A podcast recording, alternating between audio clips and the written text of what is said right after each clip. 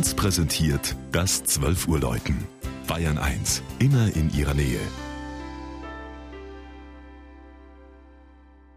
Es ist 12 Uhr. Das Mittagsläuten kommt heute aus Schönberg in Oberbayern.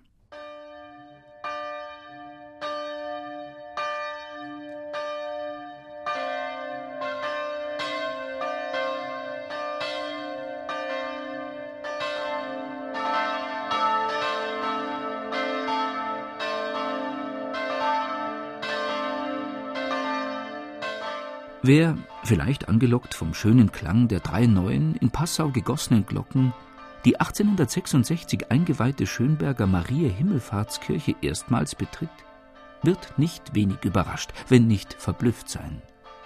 Nichts von dem, was einer sich in der kleinen, inmitten des Pfaffenwinkler Bergdörfleins gelegenen Dorfkirche erwartet, trifft er an.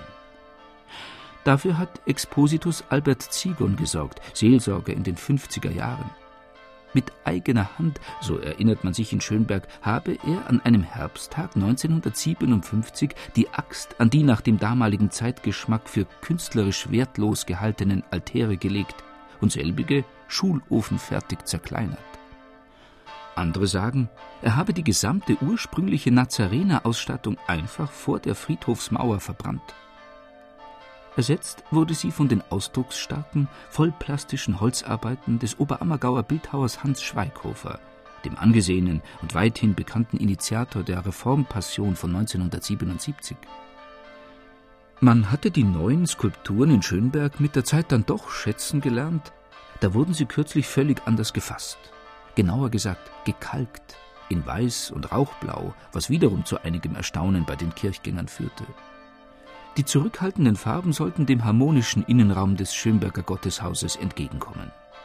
Besonders deutlich wird dies bei der überlebensgroßen Darstellung der von Engeln begleiteten Himmelfahrt Mariens hinter der Steinmensa des Altars.